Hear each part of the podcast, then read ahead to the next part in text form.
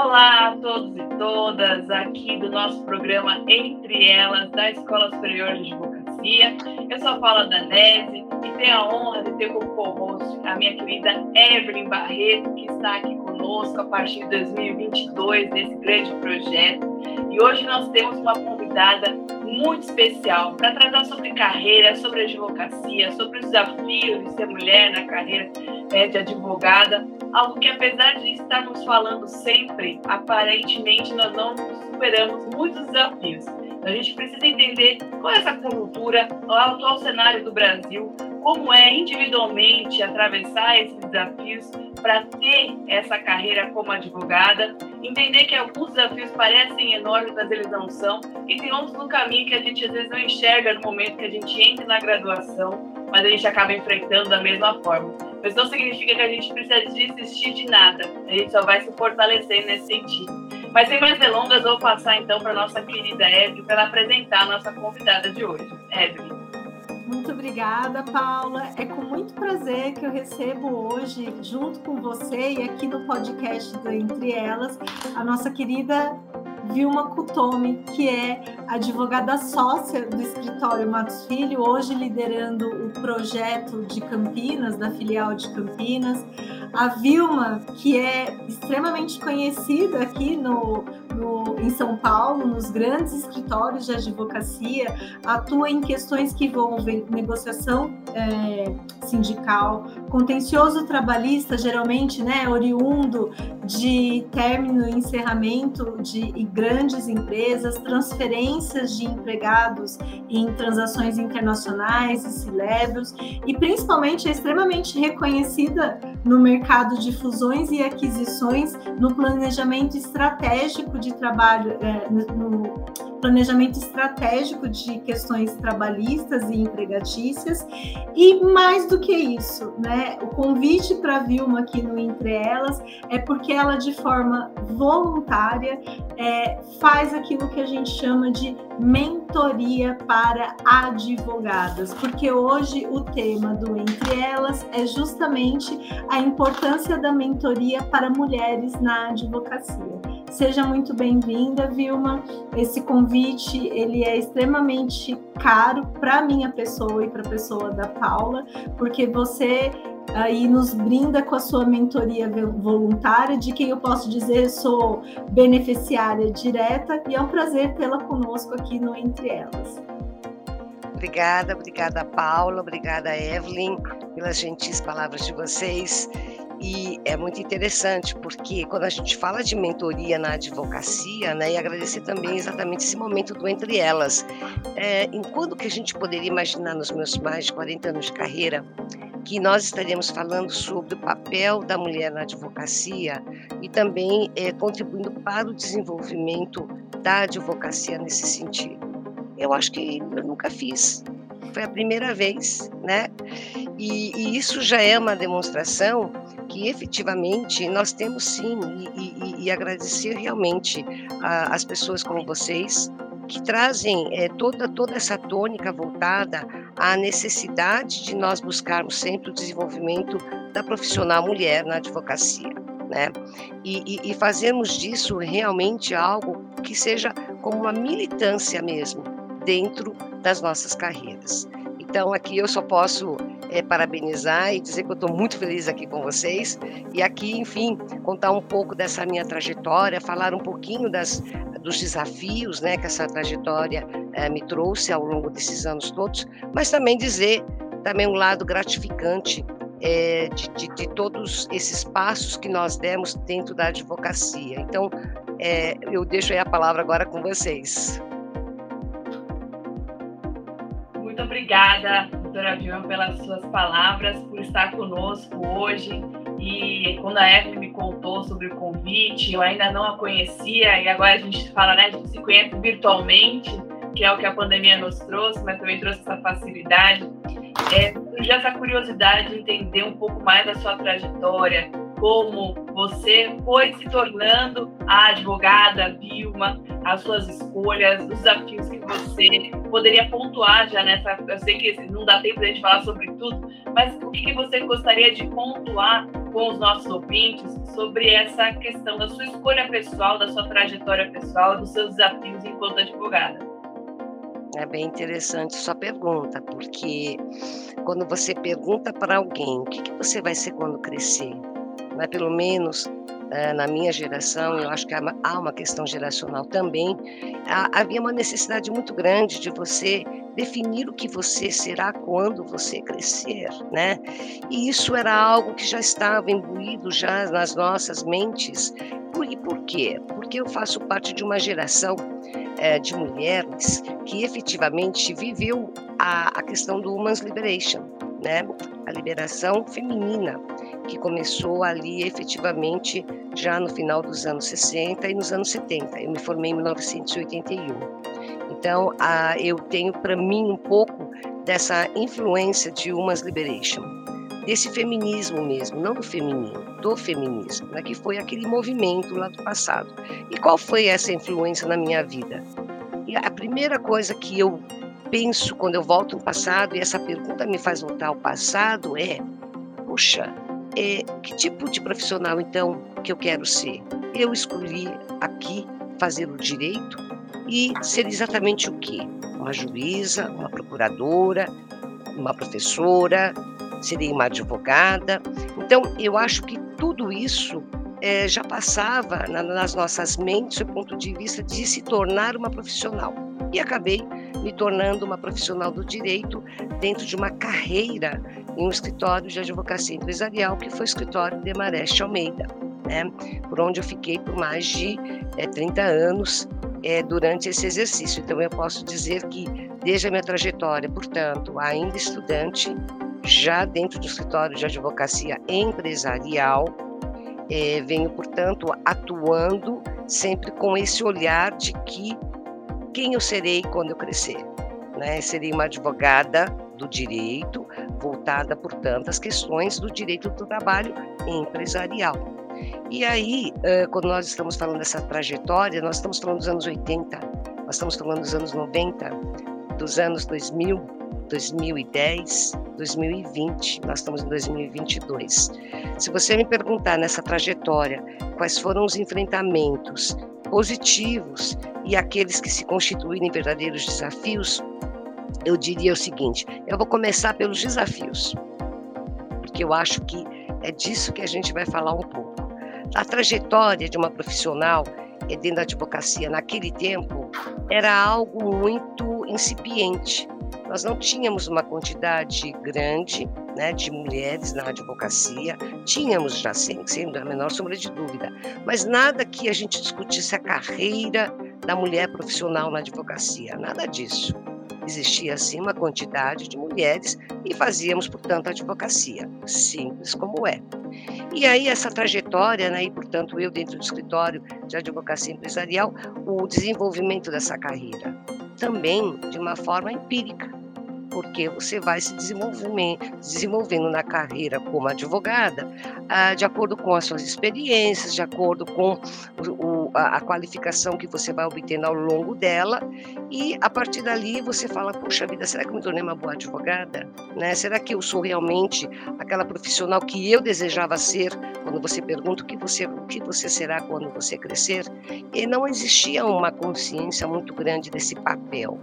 E se você me perguntasse, meu papel era secundário, sempre foi secundário, sempre foi um papel de assistência, né? portanto, por um ambiente que era predominantemente masculino, eu posso dizer que sim, eu acho que no início, muito uh, no início da minha carreira, eu diria que sim, mas também eu fui me descobrindo. Eu fui descobrindo dentro das competências e também dentro das incompetências, né? aquilo que efetivamente torna o seu objetivo que tipo de advogada que eu quero me tornar. Uma boa advogada ou advogada que entende, conhece o direito e que vai buscar a melhor aplicação desse direito dentro daquilo que você foi considerada para esse mistério? E eu pensei que sim, não, é para isso mesmo. E, e, e o desafio grande foi exatamente esse, né? Você buscar esse caminho. Como é subir? É, o ponto de vista do desenvolvimento? Você sobe porque você merece ou você sobe porque te deram espaço, porque efetivamente houve uma oportunidade? Não. a minha cabeça sempre foi, não, eu, eu, estou subindo a minha carreira por uma questão de merecimento, né? E mas isso nunca foi muito claro, também nunca foi dito. Eu vou dar um exemplo para vocês durante a minha carreira nos anos 90, em que uh, eu, eu tive que batalhar muito para fazer um curso de inglês no exterior. Não, nós não éramos incentivadas a buscar desenvolvimento nenhum. E ainda naquela época, o inglês era considerado algo adicional, no sentido de necessário, mas algo que efetivamente era extravagante. E hoje não é mais. Hoje, aliás, você ter mais de duas línguas, hoje ou três, seria realmente aquilo que é desejado. Mas mesmo naquela época, eh, não houve, não houve incentivo. Foi uma decisão minha pessoal e aí, quando eu retornei para o Brasil, eh, e eu fiz lá um curso de extensão também na Harvard, nos Estados Unidos, aproveitando o fato de que eu estava buscando ali a minha proficiência no inglês, é muito interessante, porque nos trabalhos, e portanto grandes trabalhos que eram realizados, é, muitas vezes as pessoas que eram é, senhores à minha pessoa diziam: não, ela está aqui nesse trabalho aqui porque ela fala inglês, né? E não é bem, não é bem assim. Você está lá atuando porque efetivamente você tem, você tem a contribuição que você dará enquanto uma, uma profissional mulher.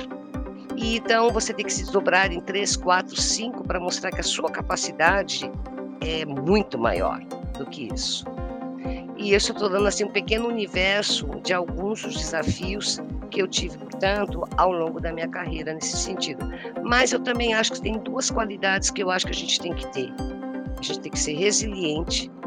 A gente nunca pode deixar com que os outros pretendam que você faça algo que você acredite e pense que você poderá fazê-lo muito bem. Então, eu acho que são, são dois pontos: são os objetivos, os propósitos e aquilo que realmente nós buscamos. Então, dentro do escritório empresarial, né, nesse sentido, eu acho que resiliência também foi um ponto importante. A questão do fato de que efetivamente eu tive que ter a minha personalidade mulher, asiática, inclusive. Então, eu acho que quando a gente fala de trajetória, a gente também tem que lembrar que eles não eram, nem sempre foram assim no sentido de mar de rosa nem nada, muito pelo contrário. Eu acho que nós tivemos sempre grandes desafios. Estava, acho que junto com a Evelyn, junto com você nessa trajetória, visualizando todos esses detalhes que você mencionou.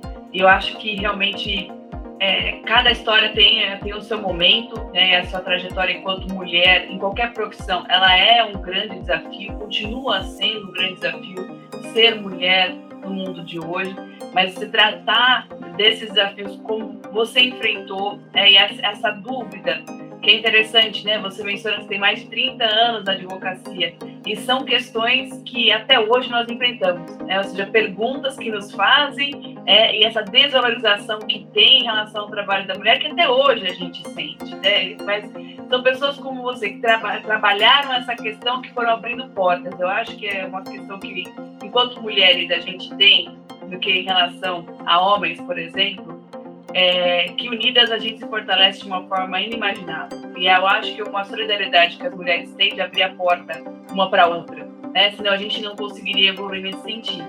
Mas realmente essa questão, até da questão de línguas, né? Que hoje parece algo tão básico. Esse, ah, você não está aqui por conta disso, está por conta daquilo, né? Ou seja, é uma qualidade extra, não é porque você é uma pessoa extremamente qualificada. É você tem esse ponto então, é essa forma de sempre desqualificar a mulher no seu trabalho e tendo que se moldar, né? Ou seja, a gente trabalha sempre muito mais. No último estudo que eu vi na, das Nações Unidas, a mulher ela trabalha é, mais do que o homem oito horas. É como se a gente tivesse um outro trabalho além do homem. Isso porque estava levando em consideração o trabalho doméstico. Se levar em consideração o trabalho que a gente tem de demonstrar o nosso trabalho, né? Essas horas ninguém conta. Isso não, tá, não tem estatística. Então, acho que é importante mencionar justamente isso, né? O que se espera também da mulher. E até algo também importante, estava uma discussão na, na Espanha sobre a licença é, no período menstrual.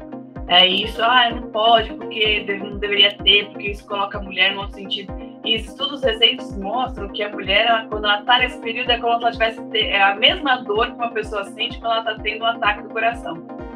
E a gente, ah, não, mas isso não é nada. Né? Então, ao mesmo tempo que sim, você tem que ser muito forte, você está com o ataque do coração, literalmente, você vai trabalhar, ah, você também é uma pessoa extremamente frágil que não tem a qualificação necessária. Então, é um desafio realmente muito grande. E você trazendo esse exemplo real para nós é muito, muito importante. Eu só tenho a agradecer por você compartilhar essa história conosco. E aí, é. tratando ainda sobre isso, é, a mulher na advocacia, você em cargo de liderança, que ainda é mais desafiador, né? Você está na advocacia em cargo de liderança. Como é que é essa inserção da mulher na advocacia em cargo de liderança? É qual e se você pode, se eu puder fazer também acrescentar essa pergunta, aproveitar da questão da mentoria, aquelas que buscam justamente esses cargos de liderança, ou mesmo esses cargos de liderança, é, o que pensar sobre isso, né? porque cada um tem uma trajetória, mas como pensar e refletir para alcançar esses cargos de liderança, mas a partir da sua vivência. E complementando é. um pouquinho, desculpa, Vilma, mas assim, uh, falando um pouquinho dessa questão do teto de vidro que a gente fala, da verticalização da mulher na advocacia, e você é o, é o exemplo e pode nos contar muito dessa trajetória, porque você sempre pautou a sua carreira em grandes escritórios full service aqui de São Paulo. Uh, outrora no Demarest, mais de 30 anos, agora no, agora no Matos Filho, né? Então, assim, o, que me parece, o que todas as pesquisas que nós lemos aqui para preparar o podcast, é quando se está na base da pirâmide, uh, se tem uma maioria de advogadas, mas quando começa essa ascensão na pirâmide, tem como se fosse uma segregação vertical mesmo, de um padrão masculino da advocacia. E aí a, a grande, o grande questionamento é o que você viu, Makutomi, haja vista que você, né, sócia uh, do Matos Filho, né, do Border e tudo mais, fez para quebrar esse teto de vidro? O que, que você acha que uh, fez com que você conseguisse quebrar essa verticalização, essa segregação que nos é invisível e muitas das vezes é, não se fala a respeito, por isso que a, o termo utilizado é um teto de vidro, não se vê, mas a gente sabe que existe. É, é, é, bem interessante a sua pergunta e assim exatamente pelos é, pelo fato de que eu é, já passei por uma instituição que é o Demarest empresarial também e agora 10 anos é, como sócia aqui do escritório Matos Filho na área trabalhista. Mas eu prefiro voltar um pouco ao passado porque eu acho que falar do dia dos dias de hoje bem mais fácil. Mas é, tempos passados quando você fala de uma mulher que está ascendendo na sua carreira você fala, bom, essa mulher vai casar, essa mulher vai ter filhos. Será que essa mulher, ela vai estar disposta, essa profissional, ela estará disposta a se sacrificar é, a tal ponto de ter uma dedicação de 150%? No fundo, e isso não nunca foi explicitamente dito e nem falado. Então, muitas mulheres chegavam a, a, a adiar sua gravidez, adiar casamentos, porque achavam que se elas, durante o desenvolvimento da sua carreira, porque não tinham se tornado sócias, elas chegassem a engravidar, casar e engravidar, por exemplo, ou a só engravidar, por exemplo, né? Elas teriam a sua carreira interrompida ou que não seriam consideradas para uma sociedade. Nós tínhamos isso algo muito implícito, não era, não era falado, não era verbalizado mas todos sabiam lá que no fundo tinha um pouco desse viés e que esse viés ele, ele, ele realmente foi muito verdadeiro, eu diria até os anos 90. Mas eu acho que a partir dos anos 90, é, eu acho que com todo o movimento nosso né, de Brasil, nova Constituição de 1988, e aí vem, portanto, o governo Collor, e aí vem, portanto, a abertura do próprio Brasil, do ponto de vista do seu regime político, eu acho que aí então a sociedade ela começa a se abrir.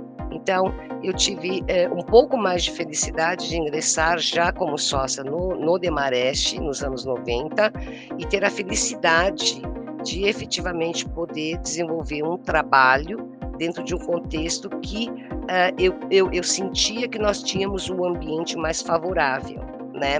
é muito interessante, porque esse ambiente ainda era predominantemente masculino.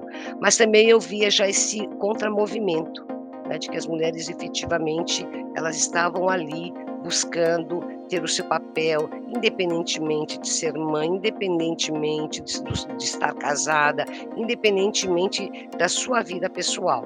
Se você me perguntasse para efeito talvez de remuneração de sócias, comparados com é, comparado com os sócios, seria o mesmo? Eu acredito que não. Eu, eu acredito que não, até é, quando a gente fala, portanto, ali é, do equity e tudo mais, a gente percebia que até na avaliação que se fazia é, masculino e feminino, a mulher tinha que se desdobrar muito mais. Se, se alguém trazia cinco clientes, você teria que ter trazido 10 clientes. Se você trabalhava é, 15 horas, se o homem trabalhava 10 horas, a mulher trabalhava 15 horas. Então, esse a mais, esse sempre algo diferenciado, para dizer que você estava igual. E eu diria até em determinados aspectos, até no aspecto comportamental mesmo. Né? Eu, eu, muitas vezes eu me vi, me deparei com situações nas quais eu teria que discutir de igual para igual, né? Não discutir dentro do meu feminino, mas para discutir dentro do meu feminino masculino. E que, portanto, requer um comportamento que possa ser aceitável para dizer, hum, ela aceitamos o comportamento dela porque parece até um pouco assemelhado ao nosso né? E que isso realmente, se eu disser para vocês que eu não tive essa influência, aí eu acho que não estarei sendo tão é, realista e nem transparente com vocês. Mas quer queira, quer não, eu sou de uma geração que realmente sofria essa influência sem a menor sombra de dúvida. Mas também eu vejo, e, e aí quando a gente começa a chegar em 2000, 2010, 2020, portanto, e aí 2010 já vem o meu ingresso em 2012 no escritório Matos Filho, né, um, um, um shift que eu fiz, e dentro do escritório Matos Filho, eu diria para você, hoje nós temos um ambiente é, muito favorável ao desenvolvimento e ascensão das mulheres, e aí você pergunta para mim, mas e aquele processo de mentoring? Eu acho que a gente começa a ter uma conscientização maior na medida em que a gente é, vai é, buscando essa ascensão profissional. Ou seja, ao mesmo tempo que eu estou buscando a minha ascensão, também é muito importante que eu faça a mentoria e também seja mentorada. Né? Ou seja, não só fazer a mentoria, mas também ser uma própria mentorada. E eu acho que esse processo é um processo de ganha-ganha. E, e, e, nesse caso, em relação às demais mulheres profissionais, isso é um ganho positivo, sem a menor sombra de dúvida. É um ganho tremendamente positivo. E com isso, a gente acabou criando as redes de apoio. E com isso, hoje, quando a gente fala juntos somos mais fortes, é uma realidade. Hoje é uma realidade. Então, hoje, uma profissional do direito dentro do escritório de advocacia empresarial, ela não precisa casar depois de não sei quantos anos para ter filhos. Ela pode, deve ter filhos quando ela entender que deva ter. Ah, mas e a produtividade dela para ela ter a igualdade de gênero, mas até em termos remuneratórios? Eu acho que a gente está, nós estamos avançando. Eu, eu, eu, eu acho que a avaliação da performance de uma mulher, ela não vai se basear mais nos períodos de licença que ela tira. Né? O importante é qual é a contribuição dessa mulher profissional. Qual é o valor que ela nos traz? O que, que nos agrega? Eu acho que nós estamos sendo olhadas e vistas por mais esses olhares do que anteriormente. Então, eu acho que nós demos já um grande passo, é, ainda estamos nesse passo, mas nosso papel de mulheres mais experientes, eu acho que é exatamente dar este conforto para as profissionais que estão chegando e essa tranquilidade de que não será nenhum outro fator senão aquele que seria exatamente o mesmo para você avaliar um profissional homem em relação a profissional mulher. Eu vou mais longe, por conta até da diversidade, até considerar as, a, o, o, aspecto da diversidade e pessoas e profissionais que não eram considerados dentro de determinados tipos de advocacia, como é uma advocacia empresarial, e que hoje, quando a gente fala da inclusão dos negros nesse sentido, a gente olha e vê quanto nós, quando eu digo nós, estou falando sociedade, né? enquanto sociedade, é, nós demoramos para ter um olhar mais sensível em relação a isso. Então, eu acho que a gente está num movimento tão maravilhoso, então, agora, não falando mais dos desafios, mas falando agora das questões positivas, eu acho que nós estamos num ambiente totalmente favorável para que a gente possa. O que a gente não pode é ter retrocesso.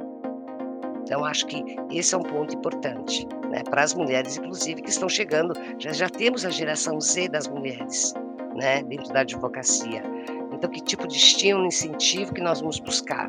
Qual é o olhar e qual sensibilidade nós deveríamos tratar essas jovens profissionais mulheres nesse sentido, tá?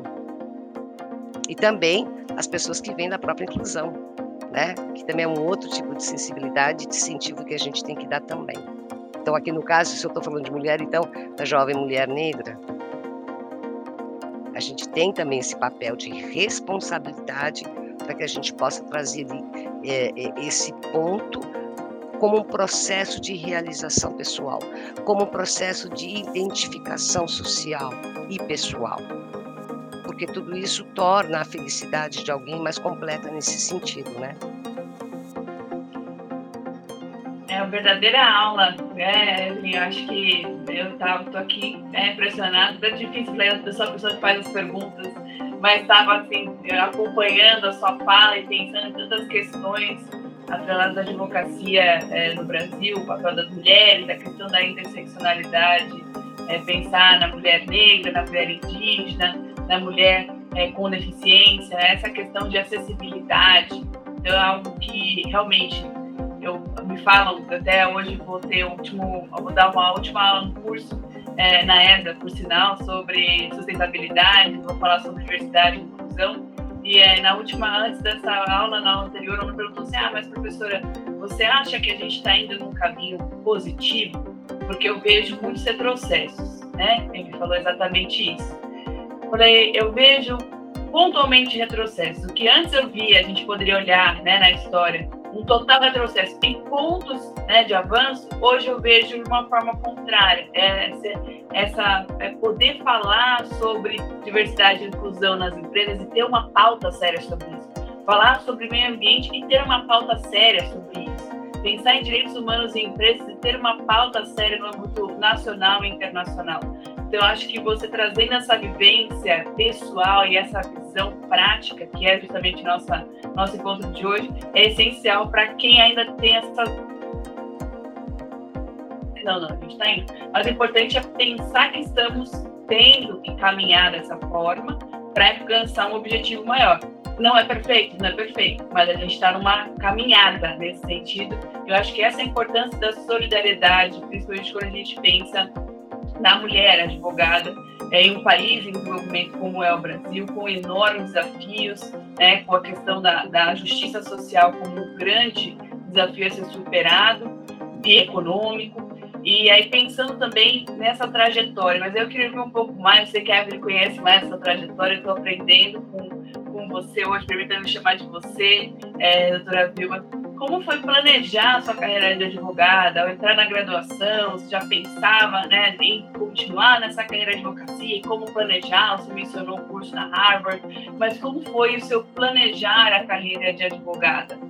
Foi muito interessante, porque eu entrei no escritório de Maneste Almeida e iniciei como secretária. Eu me formei no na, o colegial, eu fiz na, na Álvares Penteado, curso técnico, e eu imaginava que a partir dali então eu escolheria a faculdade que eu ingressaria para ser, portanto, quem vai ser, o que você será quando você crescer.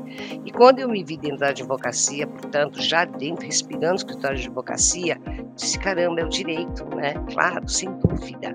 E eu entrei exatamente na seara trabalhista, que você trata das questões sociais. E eu tenho uma formação da PUC, e a PUC ela sempre teve, desde a sua trajetória e sua história, essa preocupação social. Então eu, eu, eu, eu, sempre digo o seguinte, que esse aspecto social, ele sempre esteve muito forte presente em mim, exatamente porque se nós não tivermos a coragem de darmos empoderamento para que essas situações todas elas pudessem ser é, é, desenvolvidas e, e serem diferenciadas, então a gente não estaria fazendo nosso papel. Isso eu tive muito claro é, dentro da minha formação na PUC, exatamente é numa época em que é, você ter voz dentro da democracia e você ter o direito de se expressar era muito importante. Era muito importante para nós todos, no nosso processo de formação, enfim. É, e, e, isso teve uma influência muito forte. E aí, a partir de então, é, seguindo já já dentro da carreira do direito, né? Portanto, dentro da faculdade de direito, quando você diz, mas você planejava, eu tinha eu tinha colegas dentro da minha faculdade, só para você ter uma ideia, eu tenho colegas que foram colegas meus de turma e que estão, por exemplo, é, entrar na política né? Então, hoje, quando você os vê dentro da política e tudo mais, você fala, nossa, olha isso, olha a trajetória das pessoas, né? Como elas vão, elas vão, elas, elas seguem seus caminhos. E eu acabei ficando dentro da advocacia mesmo. Eu não planejei, eu acho que ah, simplesmente as coisas vieram e você realmente vai indo e você vai fazendo e você vai gostando daquilo. Ah, mas em que momento que deu esse empoderamento seu enquanto uma profissional de mercado? Sem a menor sombra de dúvida, ela vem com o tempo primeiro lugar. Segundo lugar, você precisa ter apoio. E aí sim, eu posso dizer para você, eu tive grandes inspiradoras, mulheres também, poucas, mas eu tive.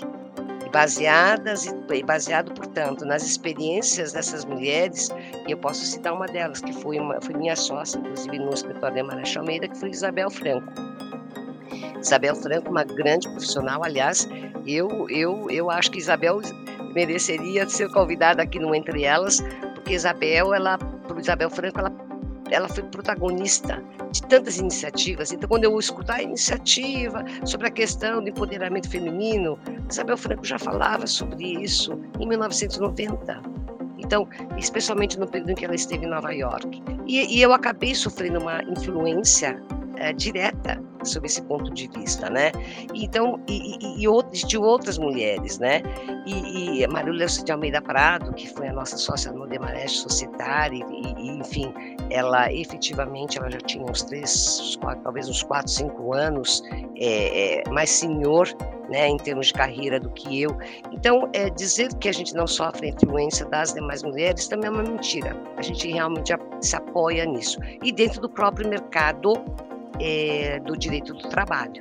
Outras mulheres profissionais, advogadas, que realmente também é, são, são, seriam, para mim, consideradas como uma inspiração. Muitas delas, que inclusive já faleceram, que não estão mais no mercado, mas que foram também uma fonte de inspiração nesse sentido.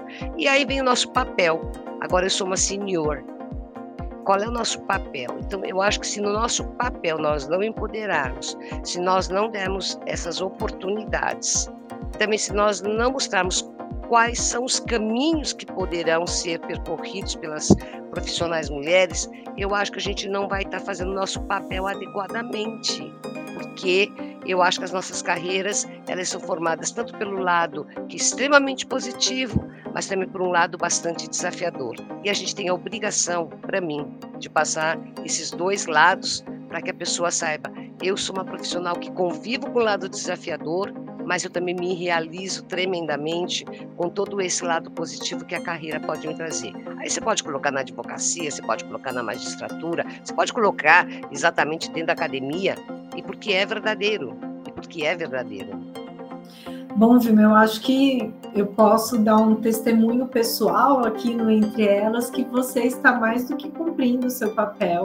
Eu tenho o privilégio de dizer que eu tenho a mentoria da Vilma de forma voluntária há algum tempo e essa mentoria me ajudou muito a redirecionar algumas questões e a entender um pouco mais dessa questão de que realmente tem uma questão geracional. Então, eu achei muito sincera da sua parte você dizer que sim, eu tive influência e por, provavelmente na década de 80 e 90 repeti alguns padrões masculinos mas eu acho que uma das coisas, dentre as, dos vários conselhos e das várias mentorias que você me deu, é a advocacia ela vem passando por um processo de feminização mesmo, de que eu não preciso me parecer e eu não preciso ter um padrão masculino para ser aceita.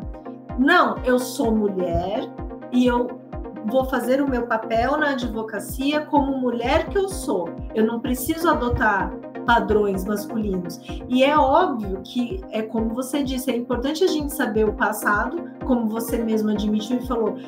Devo ter reproduzido, né? Porque foi como Uh, foi como começou e o quanto eu fui beneficiada é, da sua mentoria e eu acho que a primeira coisa que eu lembro que é, você me disse é A gente precisa aceitar que em alguns lugares, para quebrar esse teto de vidro, infelizmente é o que você disse: o homem trabalha 10, a mulher trabalha 15 para tentar parear. Ou existem alguns pontos, como ah, mas ela é brilhante, ou como você disse lá no começo, ah, mas havia uma fala inglesa, é por isso que ela está aqui. Então sempre tinha esse, mas é por isso, mas é por aquilo. E já que o foco desse entre elas é a mentoria, e apoiando um pouco né, nas leituras e em, em tudo que você nos trouxe, o que eu tenho percebido é uh, não reproduzir mais os padrões masculinos, aceitar que a advocacia ela tem que se feminilizar. A, gente não precisa repetir mais os padrões masculinos, a, a gente tem que ser aceita como a gente é. E, mas eu ainda percebo que algumas questões são obstáculos, como por exemplo a questão do networking, né? Vamos falar um pouquinho, né? Como você disse, no começo lá da sua carreira, você ficava muito mais na assistência e na execução. Sendo que provavelmente os sócios homens saíam para o quê? Porque estamos falando aqui, né, na mentoria na advocacia empresarial, em que a captação de clientes em que trazer o cliente é importante. Como que ficava essa questão do networking? E aí, falando um pouquinho, porque tanto eu quanto a Vilma a gente faz essa interface, e o como é uma arte você ser mulher e fazer networking na advocacia, é, no sentido de ser uma arte, porque não é tão fácil como é para os advogados.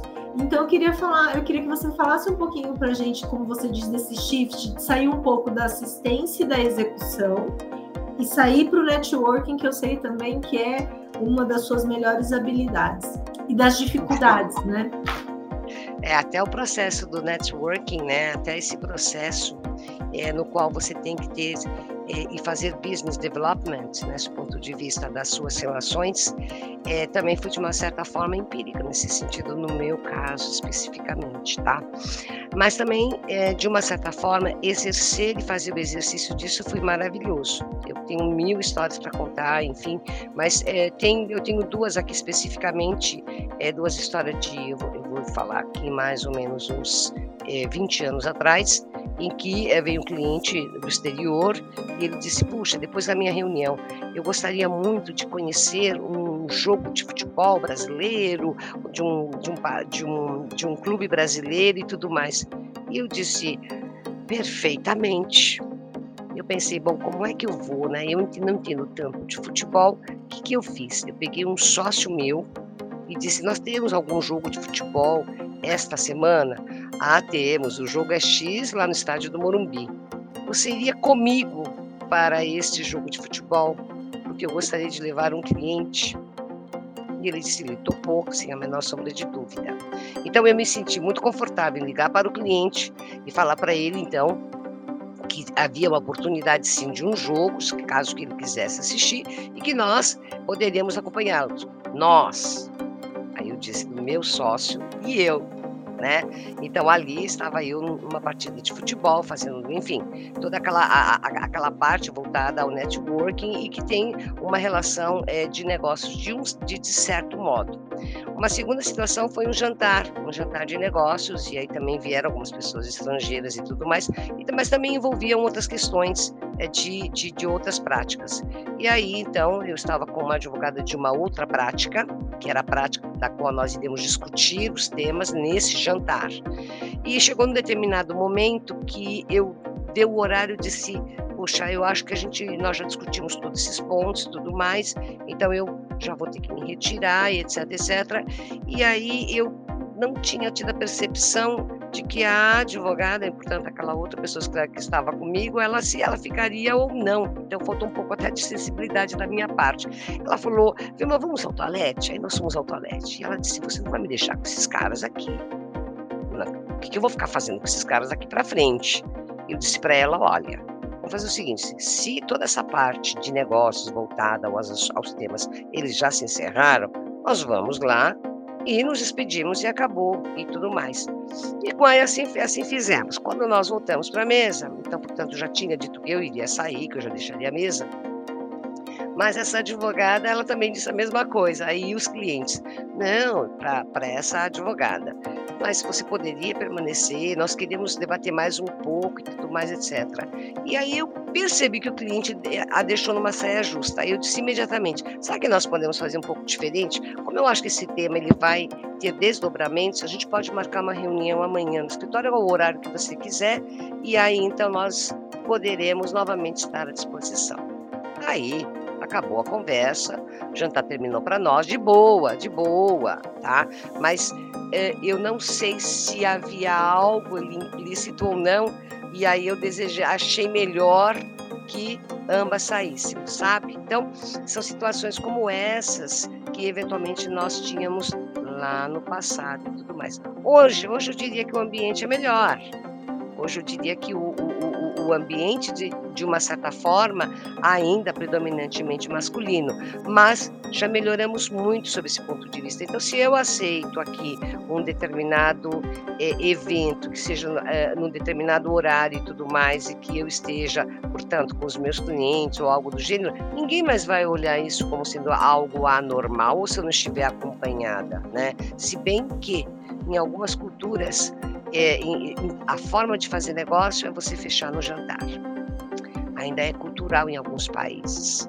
E em geral, porque você vai beber. Por exemplo, eu não bebo. Também não me sinto obrigada a beber. Quer dizer, hoje eu não bebo. Então, não me sinto obrigada a beber. Por outro lado, como eu não bebo, como é que você vai fechar o negócio? Será que o cara vai fechar o negócio com você? Então, ainda nós temos algumas questões e tudo mais. Então, será que de repente para esse jantar não é melhor que um colega meu vá em vez de ser a minha pessoa? Não sei, são pontos. E mas eu acho que com o tempo a gente vai derrubar tudo isso. Eu acho que tudo é uma questão meramente de tempo para que a gente possa é, efetivamente é, ter a nossa atuação sem ter nenhum tipo de amarra sob esse ponto de vista, porque tudo isso ainda faz parte do viés inconsciente, né? Do ponto de vista é, da, da, da, capacidade ou não da mulher, enfim, isso ainda tem dentro da sociedade, cada vez menos, mas ainda temos esses enfrentamentos, tá? E mesmo para, para as questões de promoções, é, se o cara erra duas vezes, ninguém vai falar dos erros do cara, até porque o cara sabe se vender bem. O show-off dele é maravilhoso, o mise-en-scène também. Então, aquelas três, quatro coisas que o cara fez, que também não foram grande coisa, mas que é, quando a pessoa conta, ela conta como se fosse a coisa mais linda do mundo. E a mulher ali que já fez 10, 15 coisas e que não, e que não sabe sequer fazer essa autopromoção, porque a mulher acha que ela vai ser uma impostora, né, sob esse ponto de vista, ou será que ela vai estar deixando de ser modesta? Será que esse será o papel? Ainda são pontos que eu acho que nós é, deveremos desenvolver enquanto profissionais. Né? Então, acho que também é algo que é, constitui um desafio para nós mesmas, tá? Então, a gente também tem que começar a aprender dentro desse empoderamento que nos é dado, de dizer, não, eu fiz esse trabalho, esse trabalho teve um resultado X, foi ótimo, e isso, isso, isso. Veja, não estou fazendo um marketing meu pessoal. Estou falando que aquele trabalho ele foi realizado e que nós tivemos um resultado que efetivamente ele atendeu aos interesses de quem nos contratou nesse sentido.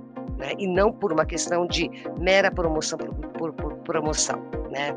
Então, acho que, enfim, eu, eu, eu, eu, eu acho que a gente tem todas essas nuances ainda, as mulheres ainda têm uma dificuldade de falar de si nesse sentido, mas, novamente, é, o, a rede de apoio que nós temos, eu acho que nos fortalece também nesse sentido.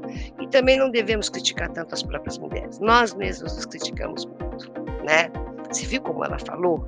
Você viu o jeito dela? Veja, eu acho que nós temos também aqui é, que fazer uma meia-culpa em relação a nós mesmos. Porque ao mesmo tempo que nós estamos trabalhando em redes de apoio e tudo mais, é, toda vez que a gente lida com algumas questões dentro do nosso próprio feminino, de uma certa forma, nós também temos uma crítica severa. Nós somos severas nesse sentido. Nós mesmos somos severas, severas conosco mesmas, mas também severas do ponto de vista do nosso olhar. Então, será que também não é um exercício que a gente deveria fazer entre nós, dentro dessa própria rede de apoio? é um outro exercício. Vilma, bom, não sei, bom, acho que a Paula está tão estarrecida como eu, né? Assim, a gente sempre se beneficia demais é, é, das suas experiências, é, de falar como era e como e, e, como poderá ser, né? E nesse sentido, a, a, já finalizando aqui, né, encaminhando um pouco para o nosso final, você falou do começo da sua trajetória. E não que a sua trajetória esteja no final, de forma nenhuma, mas é, ao longo dessa trajetória, eu gostaria só que você compartilhasse aqui no Entre Elas se você efetivamente conseguiu ver essa mudança nesse processo desse padrão extremamente masculino na advocacia, principalmente na advocacia empresarial. E essa mudança paulatina, como bem você disse, nós não estamos mais na década de 90, de, de 80, essa mudança mais para um encaminhar de, de, do feminino mesmo. E dizer um pouquinho o que, que você espera agora, né? Com essas mudanças, assim, como que esse ambiente vai ficar melhor, é, se realmente ele está ficando melhor, e dizer um pouquinho o que, que você pretende fazer, o que você já faz tanto, né? Como eu falei, essa mentoria voluntária, em que eu pessoalmente sou muito uh, beneficiada, né? O que, que você pretende fazer? Porque eu, você citou aqui que você teve também algumas mulheres exemplo que você pôde se espelhar e que também fizeram é, mentorias voluntárias. Eu sei que no Matos Filho vocês têm um programa que é um programa institucional de mentoria para mulher, o que é extremamente importante, porque não são todos os, os escritórios grandes que possuem esse tipo é, de programa, ou seja, é uma questão institucional em que você faz de forma voluntária, extra, né? E o, quanto isso mudou, né? Porque você citou o nome das advogadas que, trabalham, que trabalharam com você no Demarest, mas eu tenho certeza que naquela época não se tinha uma mentoria institucionalizada como se tem hoje, por exemplo, no Matos Filho. Então, falar um pouquinho, vamos fazer aqui um, um exercíciozinho de futurologia no sentido de como foi e como para onde você acha que a gente está indo, entendeu? Olha, é, só para você ter, vocês terem uma ideia, dentro aqui do, do escritório Matos Filho, nós já estamos falando já do programa 50 mais, né? Então, veja, nós estamos falando, se nós estamos falando aqui da trajetória das profissionais mulheres é, iniciando a carreira ou ainda dentro de um, de, um, de um médio termo de sua carreira, aqui também a gente já começou a falar dentro desse processo no qual você já tem uma senioridade mais plena e a partir dali de que modo que você trabalha o seu eu enquanto mulher para entrar nesse processo da sua senioridade profissional porque a mulher também passa por mudanças, né? Então, quer queira, quer não, nós temos a questão da menopausa, a gente tem a questão do climatério, a Paula falou ali da questão exatamente da, da, da, da fase pré-menstrual e tudo mais, da própria mulher, né, dentro da sua essência de ser, mas também a gente também tem outros pontos. E eu fiquei muito feliz, porque o escritório, ao pensar neste programa, está pensando sim na profissional mulher. Porque se nós teremos cada vez mais um número maior de mulheres dentro da advocacia, nós devemos pensar na mulher como um todo, dentro de todo o processo que segue também a sua carreira profissional. Então, quando nós estamos falando já dos 50 mais, a gente está olhando para exatamente de que modo que a gente vai continuar a dar a rede de apoio, não é só para a jovem profissional que está ingressando, não é só para quem está procurando ainda, é para quem já está também. Né? E de que modo que isso pode ser efetivamente é, favorável à condição dessa, jo dessa jovem senhora mulher na sociedade.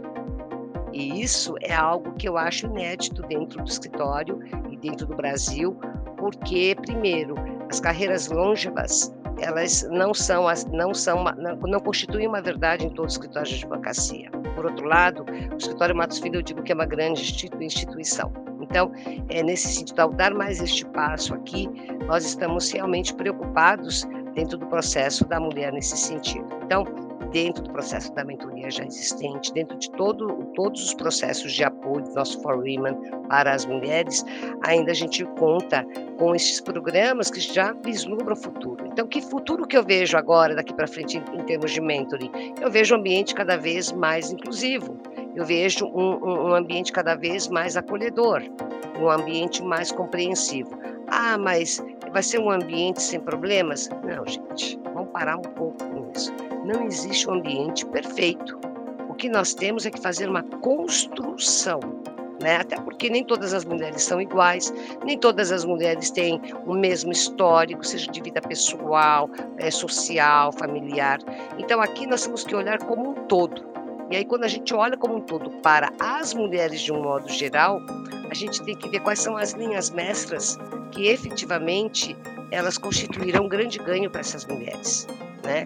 E a partir dali, o que é que elas realmente precisam durante as suas carreiras para que possam chegar dentro de um patamar que elas mesmas digam: caramba, eu realmente sou uma grande profissional. E aqui é, eu diria um pouco para você algo que pouquíssimo nós, de novo, temos como exercício. Dizer que você é uma grande profissional é algo que parece uma falsa modéstia ou muito imodesto do ponto de vista de quem se autoqualifica ou se auto-intitula.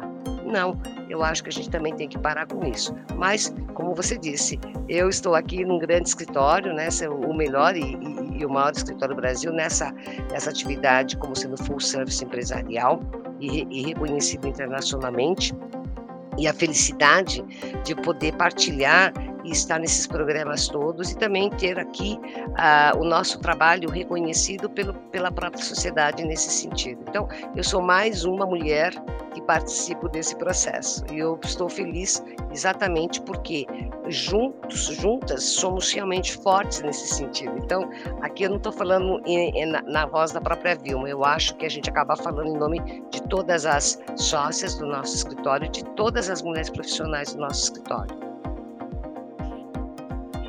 Olha, Vilma, eu não sei nem como agradecer, é, se compartilhar o seu conhecimento e, acima de tudo, a sua experiência é, com clareza, com humildade, é, com realidade. Então, eu acho que isso é muito importante trazer esse cenário real, né, factível e positivo, que eu acho que esse é o mais importante.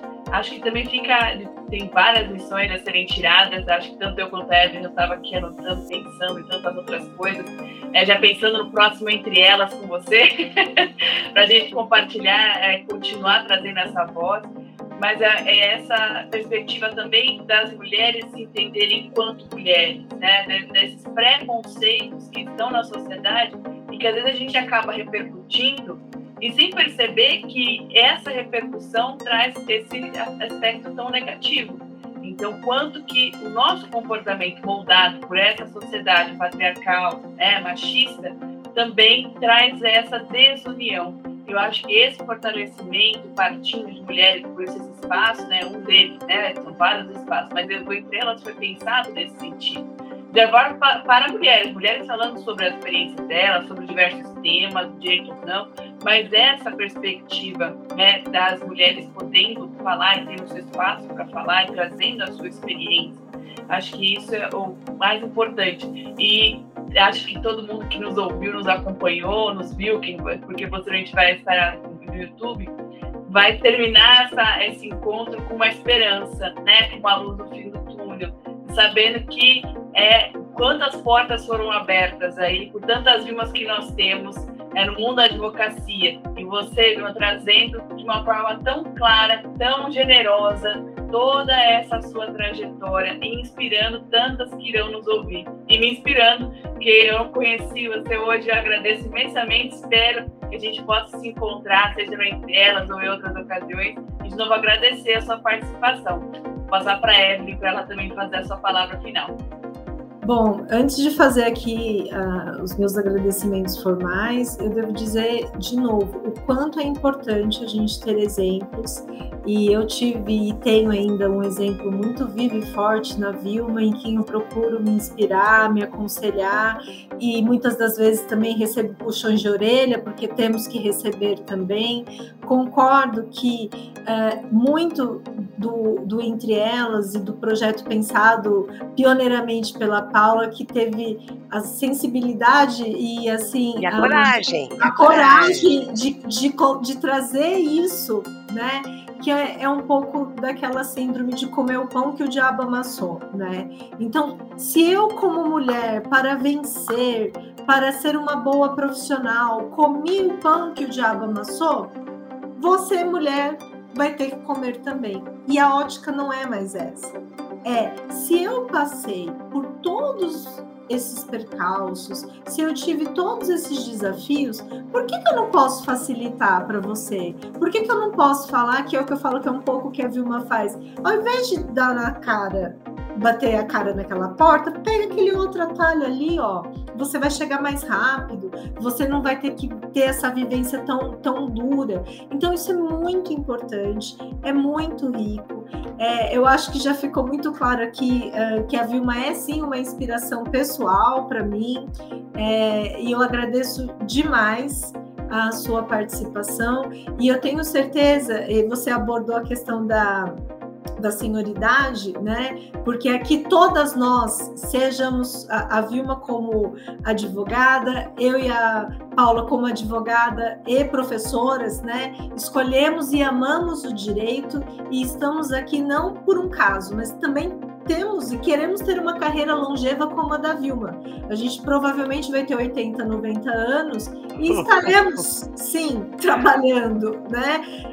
Porque nós amamos o que fazemos. E também tem essa questão, né? Porque à medida em que você vai avançando na carreira, e eu acho que o direito é uma das carreiras que tem esse conforto, à medida que você avança e vai ficando mais sênior, em tese você vai ficando mais experiente e isso te torna uma profissional mais atrativa. Mas também me parece que isso pesa um pouco para as mulheres, né? Porque assim, ah, mas ela está. Uh, não está mais tão. Uh, no... será que ela está totalmente atualizada? Né? Porque assim, a impressão que eu tenho é que na carreira do, do, do, do advogado ele vira um pouco aquela figura do sábio, né? O experiente, e que isso também tem que acontecer com a mulher. Ela ter essa figura e essa áurea essa aura de eu também sou uma sábia experiente, não vou ser descartada agora que eu tô com 60, 70, 80 anos. Então, Vilma, muito obrigada. E eu peço que você deixe aqui uma mensagem no Entre Elas para todas as mulheres, não só, como você disse, não só as jovens, mas também aquelas que querem se reinventar e que vão continuar na carreira assim, porque a advocacia é uma carreira e uma carreira demanda tempo. E cada vez mais estamos vivendo mais e melhor. Bom, obrigada aí a vocês pelo convite, né? Eu acho que se a gente pode contribuir com algo para a sociedade nesse sentido, eu acho que é, é exatamente dessa forma, no papo franco. E, mas eu também queria pontuar o seguinte, que a vida é feita de oportunidades.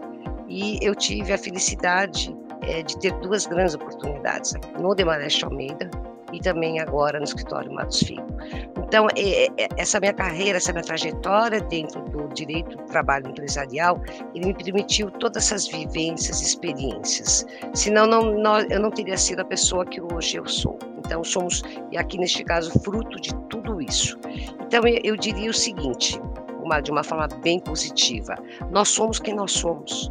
Nós não nos forjamos para ser, nós nos tornamos aquilo que é dentro da nossa vivência, experiência.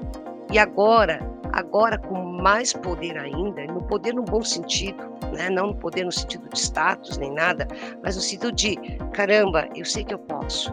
E sei também que tenho as oportunidades e sei também que eu tenho estrutura para que eu possa realizar e me realizar e me transformar. Eu acho que tudo isso faz uh, está dentro de um contexto da inovação da profissional mulher. Então você não é profissional do passado nem aquela que efetivamente possa ter representado dentro desse contexto de um Brasil, de uma sociedade patriarcal e tudo mais. Eu prefiro pensar um pouco diferente. Eu já prefiro pensar nesse Brasil daqui para frente. De que tipo de Brasil que eu vou querer para as nossas jovens mulheres profissionais? Como é que nós estamos pensando realmente a carreira da mulher, da mulher senior também? Eu acho que agora sim, com muito mais ênfase e com mais experiência, a gente pode debater sobre isso. A gente pode falar sobre isso naturalmente. Né? E não ser aquela coisa do, ah, cada um que se vire, cada um faz como quer, abre ali o seu escritório de advocacia, faz isso, faz aquilo, ou vai, entra na academia e ali vai buscar sua carreira na academia. Não, não é tão simples assim. Eu acho que se nós estamos falando de pessoas, e eu acho que ser falado de uma forma bem aberta, como nós estamos fazendo e falando, eu acho que nos torna mais humanas nesse sentido, sabe? Eu acho que é, e é isso muito importante, porque senão a gente começa a perder a graça, a beleza daquilo que a gente vivencia se a gente deixa de ser humana nesse sentido. Obrigada aí para vocês. Muito, muito obrigada. Encerrou o nosso querido Entre Elas com, da melhor forma possível com chave de ouro. Novamente, a gente agradece a nossa audiência, agradece a Escola Superior de Advocacia por esse espaço. Nós temos espaço entre elas. Agradecer o seu tempo, a sua disponibilidade, querida Vilma. Querida Evelyn, tem um prazer dividir com você esse quadro. Então, aguardamos vocês em uma próxima oportunidade, um próximo Entre Elas. E Vilma, novamente, muito obrigada. E nós aguardamos novamente aqui. Muito, muito obrigada. um abraço aqui para vocês. Obrigada. Beijo.